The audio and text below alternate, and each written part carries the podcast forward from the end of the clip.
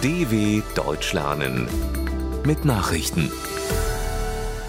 Dienstag, 14. Dezember 2021, 9 Uhr in Deutschland. 380 Millionen Entschädigung für Nasser-Opfer. Hunderte Opfer des verurteilten Sexualstraftäters Larry Nasser, langjähriger Arzt des Turnverbandes USA Gymnastics, werden mit insgesamt 380 Millionen Dollar entschädigt. Nach einem mehrjährigen Rechtsstreit einigten sich die Opfer Nassers mit USA Gymnastics und dem Olympischen und Paralympischen Komitee auf diesen Vergleich, wie der US-Turnverband bestätigte. Nasser verbüßt seit 2018 eine lebenslange Haftstrafe. Er bekannte sich schuldig, während seiner Tätigkeit als Sportmediziner für den US-Turnverband und die Michigan State University Athletinnen sexuell missbraucht zu haben. Koalitionsvertrag in den Niederlanden unter Dach und Fach Neun Monate nach der Parlamentswahl in den Niederlanden steht die Vier-Parteien-Koalition unter Führung von Ministerpräsident Mark Rutte vor ihrer Neuauflage. Rüttes Mitte-Rechts-Partei VVD, die Mitte-Links-Partei D66, die Christdemokratische Partei CDA und die konservative Christenunion einigten sich nach 271 Tagen Verhandlungen auf einen Koalitionsvertrag, wie Medien berichteten. Der Vertrag soll nun den Fraktionen zur Zustimmung vorgelegt und am Mittwoch im Parlament in Den Haag präsentiert werden es gilt als sicher, dass Rütte dann wieder mit der Regierungsbildung beauftragt wird.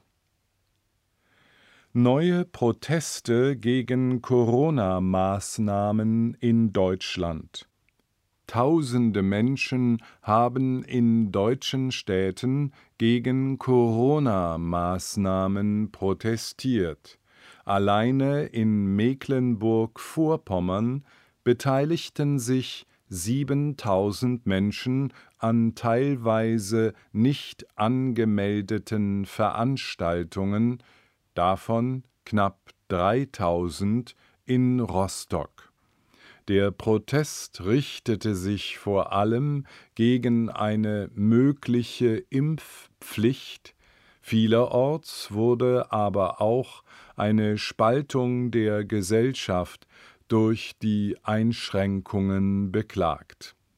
In Thüringen protestierten laut Polizei 6000 Menschen. In Magdeburg versammelten sich etwa 3500 Menschen. Auch durch Mannheim zogen trotz eines Verbots bis zu 2000 Menschen, großteils ohne Masken und ohne Abstand.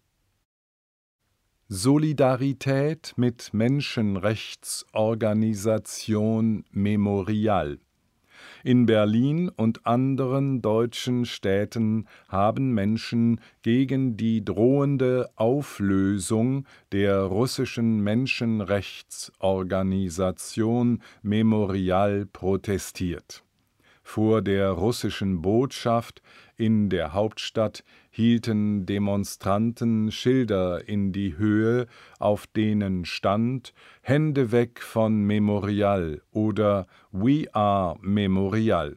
Russlands Generalstaatsanwaltschaft strebt die Auflösung der mehr als 30 Jahre alten Kreml-kritischen Organisation an. Der oberste Gerichtshof setzt an diesem Dienstag seine Verhandlung hierüber fort. Memorial gilt als eine der wichtigsten Bürgerrechtsgruppen Russlands. Schweres Beben erschüttert Indonesien. Der Osten Indonesiens ist laut Angaben der zuständigen nationalen Agentur von einem Erdbeben der Stärke 7,3 erschüttert worden. Die Behörden gaben zunächst eine Tsunami-Warnung heraus, die sie später aber wieder aufhoben das Beben ereignete sich etwa 110 Kilometer nordwestlich der Insel Flores. Sein Zentrum lag laut indonesischen Angaben in rund zwölf Kilometern Tiefe. Zudem kam es zu einem Nachbeben der Stärke 5,6 der südostasiatische Inselstaat Indonesien liegt auf dem Pazifischen Feuerring, der geologisch aktivsten Zone der Erde mit häufigen Erdbeben und Vulkanausbrüchen.